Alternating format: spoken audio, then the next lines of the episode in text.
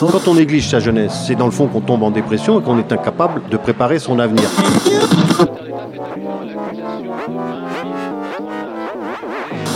Ça ne veut plus rien dire, lycéens. C'est des merdeux, des cons.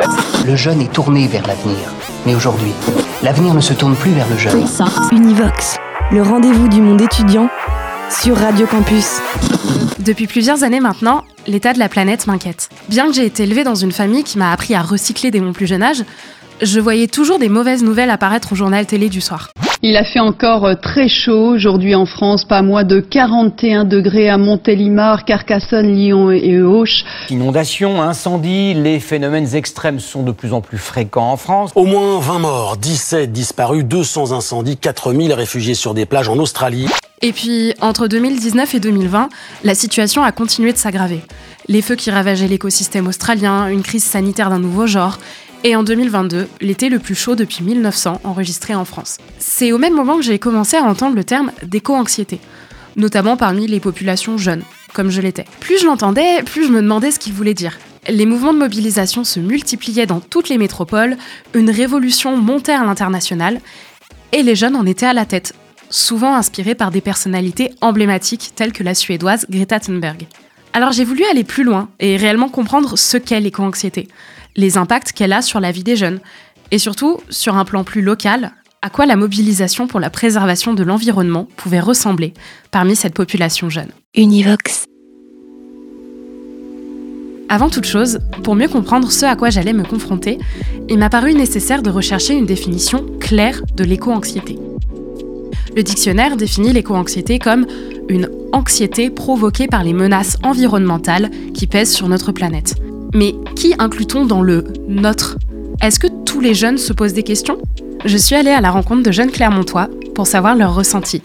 Est-ce que tu sais ce qu'est l'éco-anxiété? Alors selon mon analyse, c'est quelqu'un qui est anxieux par rapport aux problèmes climatiques d'aujourd'hui Alors non, j'en ai jamais entendu parler. Je connaissais pas du tout avant euh, ce terme-là. Alors non, du coup, après on peut le deviner à partir du, du nom, enfin éco, écologie et l'anxiété qui est générée par ça. Et est-ce que tu en as déjà ressenti toi de l'éco-anxiété? Honnêtement, je pense qu'un peu comme tout le monde, c'est quand tu regardes sur la télé un peu ce qui se passe et tout, il euh, y a une sorte de prise de conscience qui, qui s'établit et donc euh, tu commences un peu à, à, avoir peur naturellement et à, à, penser à ce que tu peux faire à ton niveau. À vrai dire, non, pas du stress, pas des sentiments aussi forts, mais euh, je me suis questionnée sur moi-même, ce que je fais euh, par, par rapport à la planète, la pollution.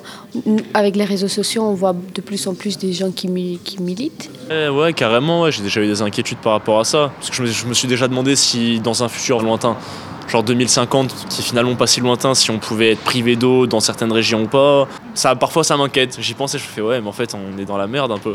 Est-ce que tu penses que tu pourrais avoir un impact avec certaines actions que tu pourrais faire? Euh, Oui, carrément, bien sûr, mais, mais, mais c'est sûr. Enfin, euh, je pense que moi, je crois vraiment beaucoup à l'effet papillon, donc je pense que des petites actions, elles peuvent euh, enchaîner euh, d'autres et, et, aboutir à de grandes actions. Donc oui, c'est sûr.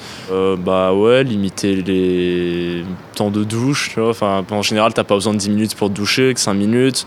Franchement, en tout cas, faire le mieux. Même en ce qui concerne l'électricité, euh, débrancher les trucs avant de partir, éteindre les interrupteurs. Je suis assez sceptique vis-à-vis -vis de ça, puisque je considère que c'est à l'État de prendre des mesures fortes vis-à-vis -vis des entreprises et du commerce international, et pas aux individus, pas aux individus de culpabiliser sur des choses dont ils peuvent rien faire. Univox. Ma première conclusion, après avoir échangé avec quelques jeunes Clermontois et Clermontoises, l'éco-anxiété est une réalité parmi la population jeune. Et pourtant, tous et toutes n'y sont pas sensibilisés au même degré. Mais alors, qui sont ces jeunes qui souffrent d'éco-anxiété? Est-ce que c'est un mal qui est nouveau ou plus ancien que ce qu'on pense? Et quels impacts est-ce que l'éco-anxiété a sur leur vie?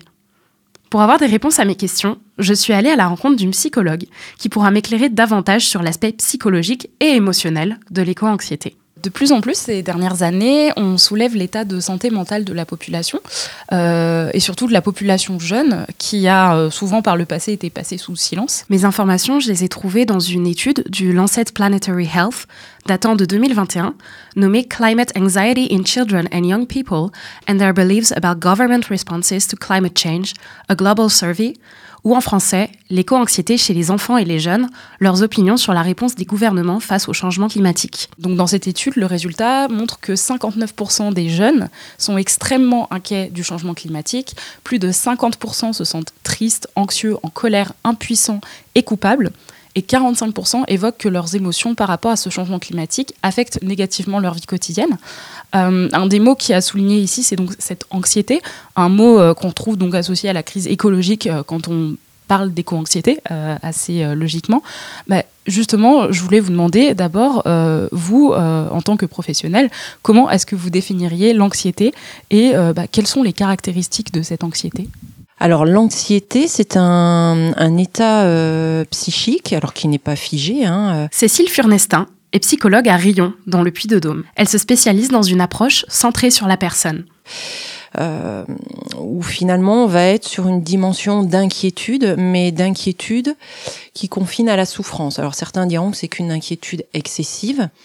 Euh, on pourra en rediscuter dans le cadre de l'éco-anxiété, euh, puisque certains parlent de lucidité. Euh, ce qui change un peu quand même la donne. La vision qu'on a effectivement de l'anxiété jusqu'à maintenant, c'était euh, un trouble, un dysfonctionnement, c'est-à-dire je suis inquiet, ça va au-delà de la peur. La peur, il y a un objet. L'anxiété, il y a un objet, mais qui est un peu plus lointain. Il y a beaucoup de présupposés, d'anticipation, plus ou moins euh, euh, fondés, légitimes. Et ça, euh, ça met en détresse et ça fait aussi le lit de l'angoisse. C'est-à-dire l'angoisse, c'est quelque chose de beaucoup plus existentiel. J'ai de la peur, j'ai euh, un ressenti très négatif, mais je sais pas trop sur quoi. Donc l'anxiété, on est entre les deux, euh, et c'est très désagréable. Donc les manifestations sont très variées. C'est-à-dire c'est beaucoup de rumination, c'est euh, de la détresse, du désarroi, euh, c'est ça peut aller jusqu'à de la souffrance. Il peut y avoir des manifestations physiques, problématiques de sommeil, euh, euh, l'appétit, l'irritabilité, de la colère. Alors tout ça n'est pas forcément négatif. Hein.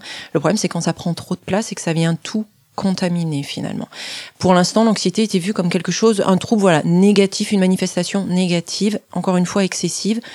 Je pense qu'avec l'éco-anxiété, on va revoir euh, cette euh, cette approche-là et dire que finalement l'anxiété peut peut-être être aussi une forme de lucidité, mais qui va se heurter à tout un tas d'incohérences dans l'environnement. Justement, euh, vous êtes donc psychologue, vous devez donc voir passer des jeunes devant vous. Euh, donc on a dit qu'on définissait un peu les jeunes, euh, cette catégorie, allez, pour prendre large entre 13 et 30 ans. Est-ce que donc ce sujet, c'est un sujet qui est beaucoup soulevé Et aussi, est-ce que c'est quelque chose de nouveau ou est-ce que ça fait déjà quelques temps que ce sujet d'éco-anxiété apparaît chez ces jeunes? Ça va être compliqué de vous répondre parce que euh, finalement, euh, moi, alors je parle pour, pour ma pratique, hein, les entrées en consultation que j'ai ne portent pas sur ces sujets-là. C'est-à-dire que ce n'est pas, les gens ne viennent pas en disant ah là là, faut me voir, je suis éco-anxieux. Enfin, faut m'écouter surtout. Euh, par contre, quand on affine les réflexions, notamment quand il y a de l'angoisse, et encore une fois, l'angoisse c'est très existentiel, c'est quoi une bonne vie, euh, de quoi j'ai peur, etc. Euh, là, on va retrouver ces considérations-là, mais en général rarement isolées, c'est-à-dire elles vont être euh, plus largement avec, par exemple, là aujourd'hui, les préoccupations de euh, conflits armés, euh, des préoccupations de bah, il y a eu les épidémies, hein, des choses comme ça. Donc c'est un tout. Donc j'irais nouveau. Non, pas forcément. Parce que je pense qu'il y a pas mal de jeunes qui étaient déjà sensibilisés à ça et qui maintenant, en plus, arrivent dans les 25-30 ans. Donc effectivement, ils sont toujours jeunes. Euh, mais c'est pas nouveau comme sujet. Par contre, effectivement, que ça vienne s'inscrire dans quelque chose de plus euh, euh, exponentiel, de plus euh, court-termiste, et dans un contexte d'insécurité, ça oui, c'est plus nouveau beaucoup plus nouveau. Et que des jeunes se préoccupent de ça il y en a encore une fois il y en a toujours eu. Par contre que euh, peut-être leur euh, leur anxiété vienne autant se confronter à une certaine réalité oui ça c'est nouveau. Donc nous-mêmes en tant que thérapeutes on est un peu enquiquinés face à ça hein, euh, comme lors du confinement où les gens nous posaient des inquiétudes qui faisaient qui résonnaient aussi pour nous parce que là les réponses étaient plus compliquées. Euh, et là on, a- on a un peu ce phénomène là donc voilà, c'est pas, je, pourrais pas chiffrer moi, euh, mais dans les consultations, euh, c'est un sujet non parfois qui n'apparaît pas du tout. C'est pas du tout la préoccupation, euh, et parfois c'est plus sous-jacent, c'est latent. Hmm. Les jeunes dans cette enquête du Lancet Planetary Health, ils évoquent l'impact négatif donc de ce changement climatique sur leur quotidien.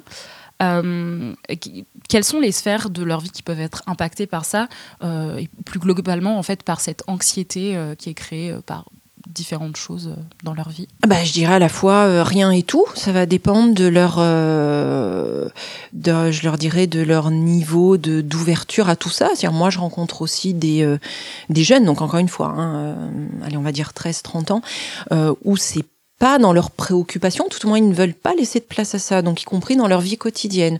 Donc en termes de réinterroger leurs pratiques, euh, leur confort, leurs sources d'inconfort, etc. Il n'y a pas de questionnement là-dessus. Je dirais, il y a une, ça fait jugement, mais il y a quelque part une déresponsabilisation. Euh, encore une fois, c'est sans jugement. Hein. Euh, et autant il y en a d'autres qui vont être plus à se dire, mais moi, qu'est-ce que je peux faire? Mon vous parliez de culpabilité. Il y en a effectivement qui vont dire, mais qu'est-ce que, est-ce que moi je concours à ça? Euh, Comment je peux éviter ça? Comment je peux faire ma part? Donc, selon cet état d'esprit, l'impact va être différent. pour les personnes éco-anxieuses, puisque c'est celles auxquelles on s'intéresse, là, effectivement, le problème, c'est que tout va faire souffrance. Euh, et ça veut dire même dans des choses qui pourraient être agréables, je vous prends un exemple tout bête, mais euh, il fait beau aujourd'hui, super. Je vais pouvoir me prendre un, café en terrasse, regarder passer les gens, retrouver les copains, c'est génial, c'est super. Il peut y avoir le fond derrière de dire mais est-ce que je peux me réjouir en fait du fait qu'il y ait du soleil? Il pleut pas, c'est quand même problématique. Euh, donc tout à un moment donné peut venir interroger parce que il y a plein de choses qui vont devenir des repères signifiants, parfois à tort, hein, encore une fois, euh, mais malgré tout, quand même, de se dire et, ça, j'en fais quoi? Comment mon, mon, cerveau va traiter ça? Donc, il y en a qui vont arriver à, à, gérer ça. Il y en a d'autres où, tout va venir. Donc même dans leurs actes de la vie quotidienne, euh, euh, se dire bah je, là je prends la voiture euh, euh plutôt que le train. Ben est-ce que je concours pas? Voilà. Euh, il y en a d'autres qui vont être plus à l'aise avec ça en se disant moi je vais orienter mes actions ou en fonction de l'engagement que je veux avoir pour ne pas au moins participer à ça, même si je peux pas l'empêcher. Vous parliez de dissonance cognitive. Euh, ben justement, moi je me demandais si on peut dire que l'éco-anxiété c'est devenu euh, un, trouble entre guillemets ou euh, une pathologie. Est-ce qu'on peut aller jusqu'à dire ça? Ou comment est-ce qu'on pourrait le caractériser en psychologie en fait cette éco-anxiété, la caractériser? Peut-être qu'effectivement le, terme, moi je suis pas je suis pas psychiatre parce que voilà tout ça là on est de l'ordre de la médecine, hein, c'est-à-dire de diagnostic, de je ne doute pas heureusement, malheureusement, j'en sais rien, qu'à terme, euh, l'éco-anxiété, de façon, l'anxiété est déjà dans les manuels de, psychiatrie comme euh, pathologie à part entière. Euh, et il y a des traitements en face et il y a des thérapies en face. Euh, après, tout va dépendre de la sévérité. Euh, et encore une fois, la civilisation qu'on veut. Si on veut une civilisation où, où finalement il n'y a rien qui déborde, il n'y a pas, bah tout va devenir mm, pathologique. Donc attention à ça. Donc non, moi j'aurais tendance d'approche militante à dire non, l'éco-anxiété n'est pas une maladie et ne doit surtout pas être vue comme ça. Qu'après, pour moi, c'est même pas un dysfonctionnement du cerveau. Encore une fois, si on prend dans l'hypothèse, moi que j'ai et qui me va bien, de dire c'est une lucidité qui, qui, qui se heurte à finalement une, une, réalité euh, contextuelle. Euh, par contre, que ça soit un, trouble du fait que ça vient euh, euh, pour certains perturber leur fonctionnement, si ça gâche les plaisirs, euh, si ça euh, crée des troubles du sommeil, etc. Oui, ça va créer des symptômes qui vont être gênants. Mais comme la vie en général, enfin, vous avez une déception amoureuse, bah certainement vous allez mal dormir, vous allez peut-être boire un petit coup de trop à la soirée qui suit, vous allez peut-être prendre un, un risque, donc vous allez avoir des comportements troublés plus ou moins dans la norme, euh, qui vont plus ou moins troubler votre entourage en disant tiens, on la reconnaît plus, qu'est-ce qui lui arrive? Est-ce que pourtant c'est une pathologie? Donc, vous voyez, la, limite, on, met où? Donc, moi, la crainte que j'ai, c'est si on se met à dire, ah bah les éco-anxieux, c'est en gros euh, bah, des gens hyper anxieux, qui avaient déjà un terrain favorable. Là, c'est ce sujet-là, mais au fond, ça aurait pu être un autre, ce qu'on entend déjà. Euh, je trouve ça particulièrement pas sympa pour les éco-anxieux. Et, euh, et ça se veut très rassurant pour la population parce que du coup, c'est dire quoi? Bon, bah ces gens-là, ils exagèrent, ils sont excessifs, euh, donc euh, qui se traitent, qu'on les apaise, etc. Et puis tout rentrera dans l'ordre. Mais non. Euh, là, on est aussi un peu, enfin moi, les gens, euh, la notion d'anxiété, que ce soit sur ça, mais peut-être sur d'autres choses aussi, c'est un peu comme des sentinelles hein, qui viennent dire, et il en faut dans toute société, qui viennent dire, hop, hop, hop, hop, hop attention, euh, les artistes le font très bien aussi, et qui viennent dire, mais euh, euh, attention, il y a peut-être des choses où il faut être vigilant, et nous, on va peut-être l'être un petit peu plus que vous, qui qui peuvent être dans un confort un peu psychique. Donc non, si on peut éviter, je, je l'espère vraiment, de mettre les échos anxieux dans, une pathologie où on aurait un bon médicament en face, j'exagère. Hein, par contre, effectivement, que ça puisse être un trouble selon la sévérité, oui, ça peut déclencher des symptômes. Et donc, pour des personnes, euh, on va dire éco-anxieuses, c'est-à-dire anxieuses, qu'elles puissent essayer de gagner du confort là-dedans, oui. Mais qu'on vienne leur dire, mais non, faut, c'est complètement idiot d'être éco-anxieux, il faut pas, il faut éradiquer ça. Mais non, mais surtout pas, surtout pas.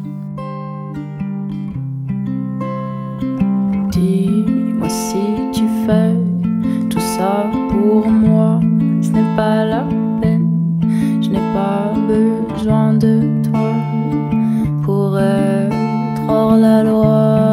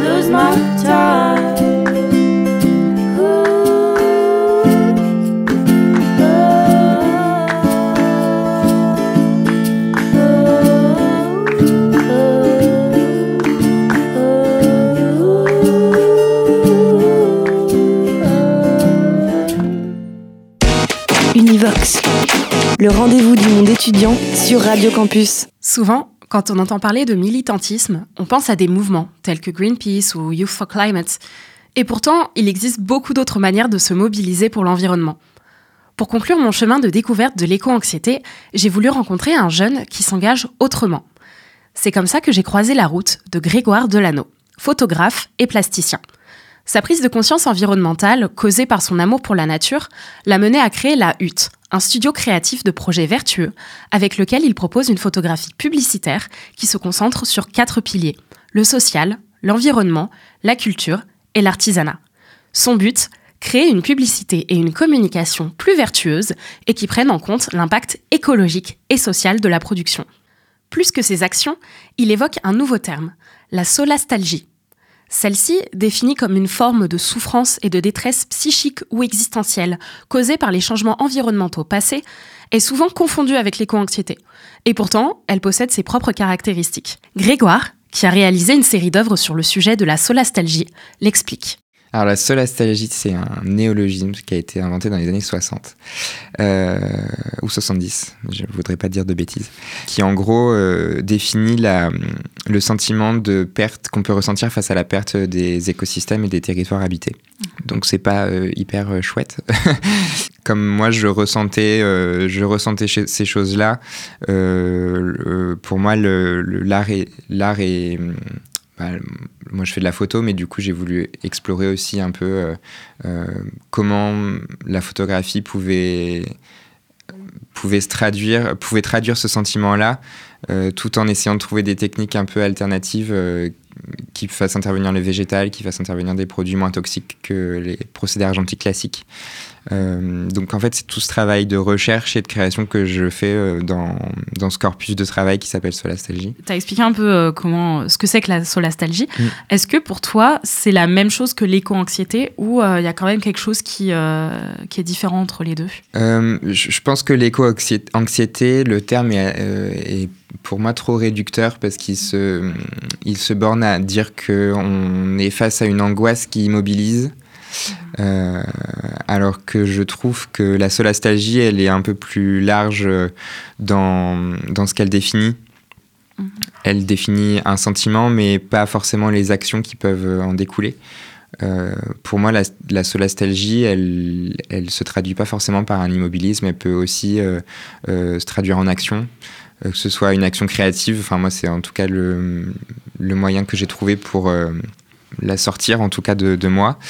Euh, elle peut se traduire par de la colère, elle peut se traduire par de la tristesse, mais tous ces sentiments-là, en fait, ils peuvent déboucher sur autre chose euh, aussi et par de l'action. Donc, euh, donc le, la, sola- la solastalgie pour moi est plus large aussi que, que l'éco-anxiété. Et bah, donc on peut parler donc de cette série Solastalgie. Euh, alors dedans, euh, grossièrement, euh, je, je vais l'écrire grossièrement, mais tu pourras nous en dire plus. Euh, on retrouve donc de la nature, de la brume, des animaux. Sur l'une d'entre elles, on voit une voiture qui a l'air un peu à l'abandon, un peu brûlée, je sais pas trop. Ça fait penser un peu à un décor post-apocalyptique parfois. Euh, Qu'est-ce que tu veux faire ressentir à travers ces œuvres? C'est quoi euh, le concept en fait de cette série? Alors en fait, euh, dans Solastalgie, j'ai développé plusieurs séries qui, sont, qui peuvent être vues comme des projets indépendants, mais qui sont reliés toujours à cette base-là de recherche, de, de formalisation visuelle de ce sentiment de perte des, des écosystèmes et des territoires habités. Euh, et du coup, au début, ça a commencé en 2020. On était un peu euh, pendant le confinement et ces moments un peu bizarres où on pouvait sortir à moins de 10 km de chez nous. Et, euh, et puis, ben, c'était un moment aussi où on pouvait réfléchir à qu'est-ce qu'on voulait faire vraiment, enfin, qu'est-ce qui était important pour nous. Euh, pour moi, c'était euh, c'était évidemment d'être en contact avec le vivant et, et l'extérieur. Et donc, j'ai un peu tâtonné et j'ai commencé à prendre des photos en fait un peu au hasard, sans savoir vraiment où j'allais, avec mon, avec mon appareil photo numérique, des fois mon téléphone.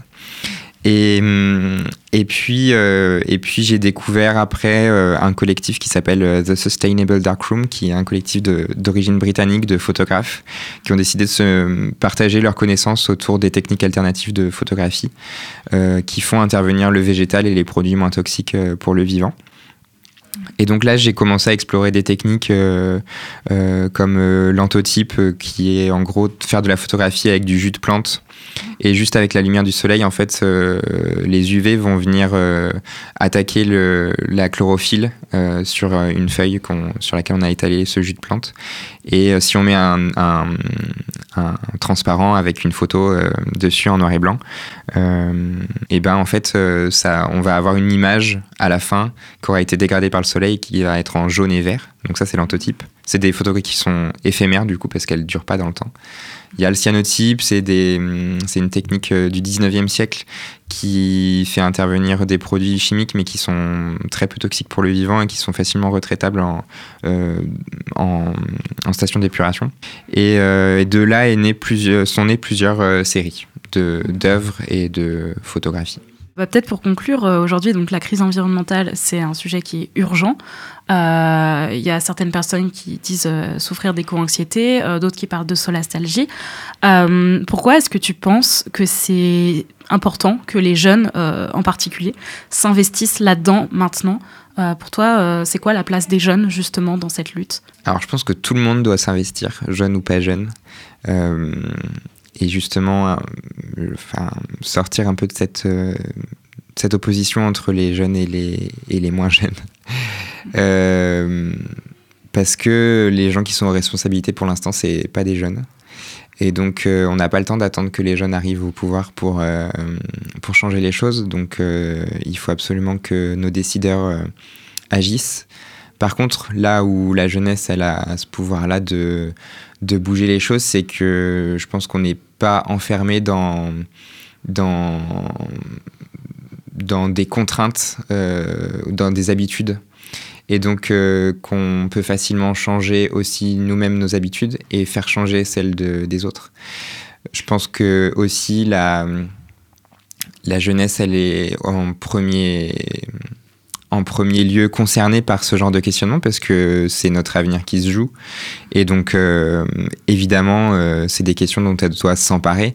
Euh, c'est aussi, euh, enfin, je pense aux nouvelles générations qui ont connu que, euh, qui ont qui ont grandi dans le numérique et dans une consommation aussi à outrance. Et, euh, et je pense aussi qu'on doit revoir euh, ces modes de vie là parce que on se rend compte que c'est pas soutenable et donc euh, on a une grande responsabilité pour faire changer ces choses là non pas que je sois anti numérique ou quoi c'est juste que je pense qu'il faut l'utiliser à, bon escient et que et que ouais il faut il faut pouvoir euh, remettre en cause l'ordre établi aussi. Il faut pouvoir euh, euh, manifester. Il faut pouvoir s'engager aussi dans des actions collectives que ce soit de la désobéissance civile que ce soit en entreprise que ce soit en associatif.